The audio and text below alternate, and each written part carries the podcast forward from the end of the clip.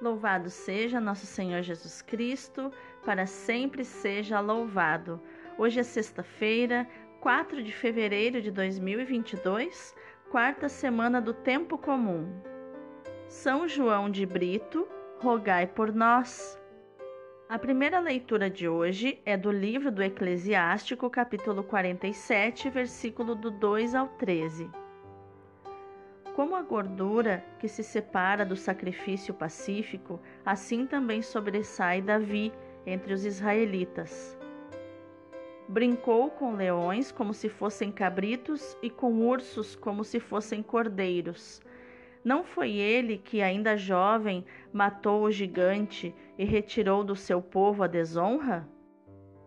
Ao levantar a mão com a pedra na funda, ele abateu o orgulho de Golias pois invocou o Senhor, o Altíssimo, e este deu força a seu braço direito, e ele acabou com um poderoso guerreiro e reergueu o poder do seu povo. Assim foi que o glorificaram por dez mil e louvaram pelas bênçãos do Senhor, oferecendo-lhe uma coroa de glória, pois esmagou os inimigos por toda parte e aniquilou os filisteus, seus adversários, abatendo até hoje o seu poder.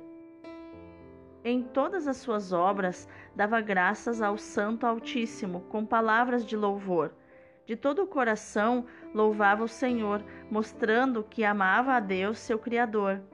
Diante do altar colocou cantores que deviam acompanhar suavemente as melodias deu grande esplendor às festas e ordenou com perfeição as solenidades até o fim do ano. Fez com que louvassem o santo nome do Senhor, enchendo o santuário de harmonia desde a aurora. O Senhor lhe perdoou seus pecados e exaltou para sempre o seu poder, concedeu-lhe a aliança real e um trono glorioso em Israel. Palavra do Senhor, graças a Deus. O responsório de hoje é o Salmo 17. Louvado seja Deus, meu Salvador. São perfeitos os caminhos do Senhor, Sua palavra é provada pelo fogo. Nosso Deus é um escudo poderoso para aqueles que a Ele se confiam. Viva o Senhor, bendito seja o meu rochedo, e louvado seja Deus, meu Salvador por isso, entre as nações vos louvarei, cantarei salmos, ó Senhor, ao vosso nome. Concedeis ao vosso Rei grandes vitórias, e mostrais misericórdia ao vosso ungido, a Davi e a sua casa para sempre. Louvado seja Deus, meu Salvador. O evangelho de hoje é Marcos capítulo 6, versículos do 14 ao 29. Naquele tempo, o rei Herodes ouviu falar de Jesus, cujo nome se tinha tornado muito conhecido. Alguns diziam: João Batista ressuscitou dos mortos, por isso os poderes agem nesse homem. Outros diziam: É Elias. Outros ainda diziam: É um profeta como um dos profetas. Ouvindo isto, Herodes disse: Ele é João Batista eu mandei cortar a cabeça dele, mas ele ressuscitou. Herodes tinha mandado prender João e colocá-lo acorrentado na prisão. Fez isso por causa de Herodíades, mulher do seu irmão Filipe, com quem tinha se casado. João dizia a Herodes: Não te é permitido ficar com a mulher do teu irmão. Por isso, Herodíades o odiava e queria matá-lo, mas não podia. Com efeito, Herodes tinha medo de João, pois sabia que ele era justo e santo e por isso o protegia. Gostava de ouvi-lo, embora ficasse embaraçado quando o escutava. Finalmente chegou o dia oportuno. Era o aniversário de Herodes e ele fez um grande banquete para os grandes da corte, os oficiais e os cidadãos importantes da Galiléia. A filha de Herodíades entrou e dançou, agradando a Herodes e seus convidados. Então o rei disse à moça: Pede-me o que quiseres e eu te darei. e lhe jurou, dizendo: Eu te darei qualquer coisa que me pedires, ainda que seja metade do meu reino. Ela saiu e perguntou à mãe: Que vou pedir? A mãe respondeu: A cabeça de João Batista. E voltando depressa para junto do rei, pediu: Quero que me des agora, num prato, a cabeça de João Batista. O rei ficou muito triste, mas não pôde recusar. Ele tinha feito o juramento diante dos convidados. Imediatamente, o rei mandou que um soldado fosse buscar a cabeça de João. O soldado saiu, degolou-o na prisão, trouxe a cabeça num prato e a deu à moça. Ela a entregou à sua mãe. Ao saberem disso, os discípulos de João foram lá, levaram o cadáver e o sepultaram. Palavra da salvação, glória a vós, Senhor. Então, quais os tesouros emocionais e espirituais nós podemos encontrar no nosso estudo de hoje?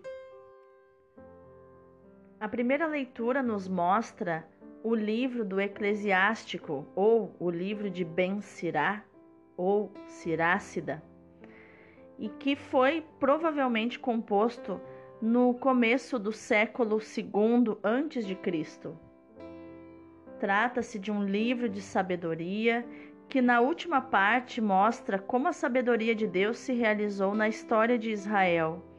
O nosso texto nos fala do cuidado e da predileção com que Davi foi eleito por Deus. Isso podemos encontrar no primeiro livro de Samuel, capítulo 16, nos versículos de 4 a 13. A força e a bravura de Davi tornaram-se lendárias. Para ele, os leões eram como cabritos e os ursos como cordeiros. Enfrentou Golias e abateu a arrogância dos filisteus com a sua funda de pastor, retirando a afronta do povo de Israel. A grandeza de Davi consistiu em submeter-se ao Senhor e invocar a sua proteção. Invocou, na realidade, o Senhor Altíssimo, o qual deu à sua destra força para derrubar o temível guerreiro e assim exaltar o poder do seu povo. Estabeleceu também cantores diante do altar. Foi a fidelidade de Davi, e não a sua força de guerreiro, que lhe alcançou o perdão dos pecados, o trono de Israel e a descendência messiânica, fazendo dele o rei ideal. Vemos esse louvor ecoando no salmo de hoje, o salmo 17. Já no evangelho de hoje, Flávio Joséfo nos diz né, que Herodes Antipas, temendo possíveis desordens políticas desencadeadas pelo movimento de João Batista, prendeu o profeta em Maqueronte, onde o mandou executar. O relato de Marcos, mais subjetivo e menos exato, levou a ver João Batista apenas como vítima da vingança de uma mulher irritada. O segundo evangelho nos apresenta Herodes, que, atormentado pelos remorsos, julga reconhecer em Jesus o profeta que mandara matar. E assim começa a narrativa do martírio de João, mais longa que a de Mateus ou a de Lucas. Prisão, acusação, denúncia corajosa do rei pelo profeta. A trama de Herodíades, que usa Salomé, fraqueza de Herodes, sentença de morte e execução da, da sentença. Mas o remorso persegue o rei. O relato termina com um toque de piedade. O corpo do profeta é entregue aos discípulos que dão a ele uma sepultura. Esta narrativa popular realça a atitude ridícula de Herodes, por um lado, escravo das suas emoções, e por outro lado, interessado na figura austera de João Batista. Para Marcos, o martírio de João e a liquidação do seu movimento indica que a comunidade cristã criada por Jesus era completamente nova ainda que conservasse a memória veneranda do maior de todos os profetas, João Batista. Para Ben Sirá, o autor do Eclesiástico, A grandeza de um homem se mede pela sua coragem e fidelidade à lei do Senhor. Neste sentido, as figuras de Davi e de João Batista se aproximam. Ambos são corajosos. Davi vence os inimigos, especialmente Golias, e vence a si mesmo quando reconhece o seu pecado. João Batista enfrenta Herodes, denunciando a situação de pecado em que o rei se encontra. Davi se mantém fiel ao Senhor mesmo nas provações. João Batista, fiel à sua missão profética, enfrenta a prisão e a morte. Também Jesus juntou em si a coragem e a piedade. Manifestou a sua coragem, não matando os outros como Davi, mas deixando-se matar como João Batista. Assim se tornou Cordeiro de Deus. Na última ceia, a oferta de si mesmo, Jesus acrescentou a ação de graças.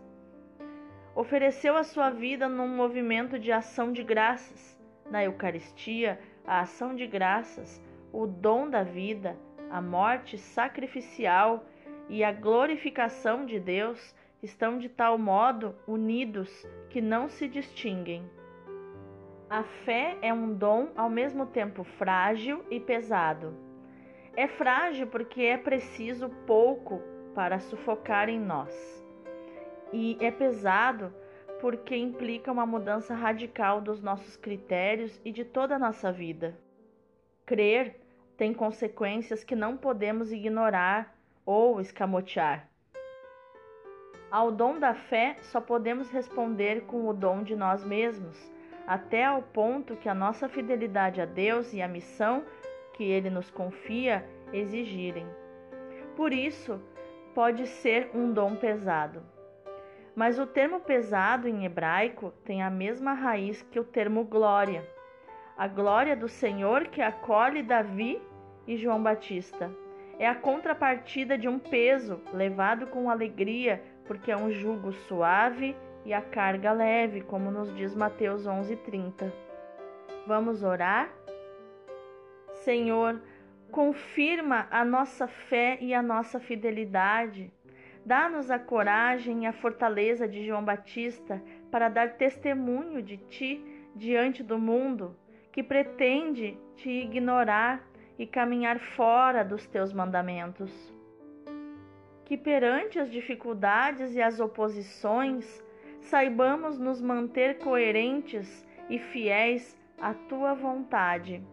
Que diante da fraqueza dos Herodes, do oportunismo das Herodíades e da superficialidade das Salomés, saibamos nos manter do lado de João Batista, do lado da vida. Que não demos mais valor à nossa cabeça do que à tua palavra de vida, Senhor.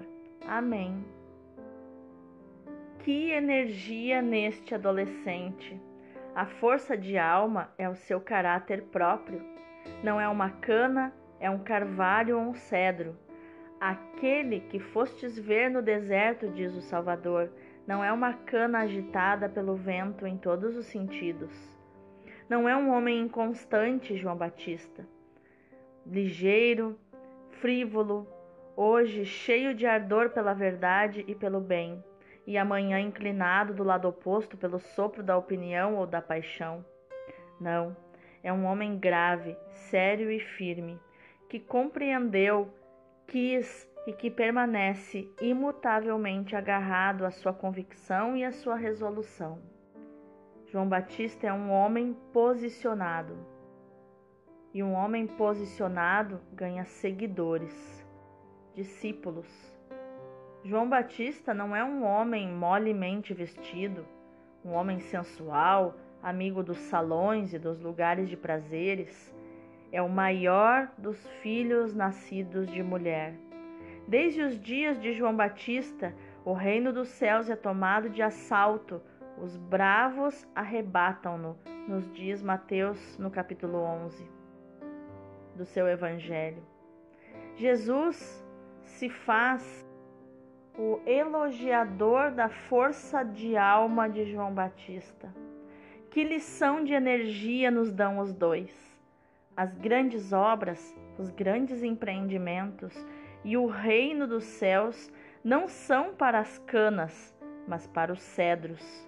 A energia e o caráter temperam-se na vida austera, no hábito de se vencer a si mesmo, no desapego do mundo, das suas vaidades e da sua moleza. O coração de Jesus e o de João Batista foram mais fortes do que a morte. Que lindo, que exemplo de força para nós, ousadia, intrepidez, parresia e dinamis. Como são admiráveis os corajosos, os destemidos, os valentes de Deus. Que no dia de hoje, meu irmão e minha irmã, você possa meditar nessa palavra de Eclesiástico e proclamá-la na sua vida. Lá em Eclesiástico 47, versículo 8: Em tudo deu graças ao Altíssimo, e que você possa também em tudo dar graças ao Altíssimo. Deus abençoe o teu dia.